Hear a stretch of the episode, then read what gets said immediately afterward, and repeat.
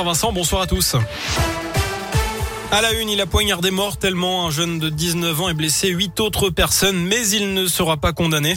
L'auteur de l'attaque au couteau de Villeurbanne, perpétrée le 31 août 2019 à la gare Laurent Bonnevet, a été déclaré irresponsable pénalement. Il ne sera donc pas jugé. Souffrant de troubles psychiatriques, il est interné depuis en hôpital spécialisé. Le département du Rhône met 50 logements à disposition des réfugiés ukrainiens qui ont fui la guerre dans leur pays.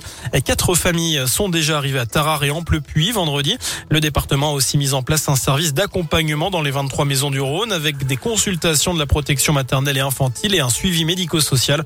Ces maisons prendront en charge aussi les mineurs non accompagnés.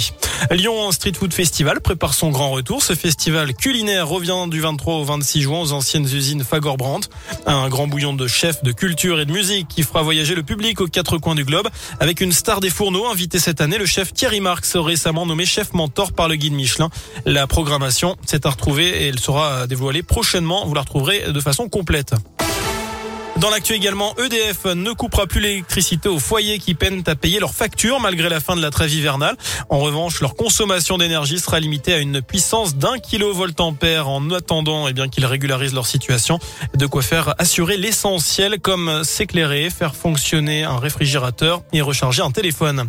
Une première rencontre entre Zelensky et Poutine est envisagée après plusieurs heures de pourparlers entre les négociateurs russes et ukrainiens. Ces derniers estiment que les conditions sont suffisantes pour un échange entre les deux chefs d'État. Du foot et on encourage les Bleus. Ce soir, ils affrontent l'équipe d'Afrique du Sud. C'est à Lille et c'est à 21h15 en match amical. Enfin, la Starac est bientôt de retour sur TF1. D'après le Parisien, le concours de chant qui a rendu célèbre Jennifer, Nolwenn Leroy et Grégory Le Marchal devrait revenir dès la rentrée avec des primes et des émissions quotidiennes. On ignore encore les détails de cette nouvelle édition, mais Nico Saliagas pourrait reprendre le flambeau. Salut les loups Salut Merci beaucoup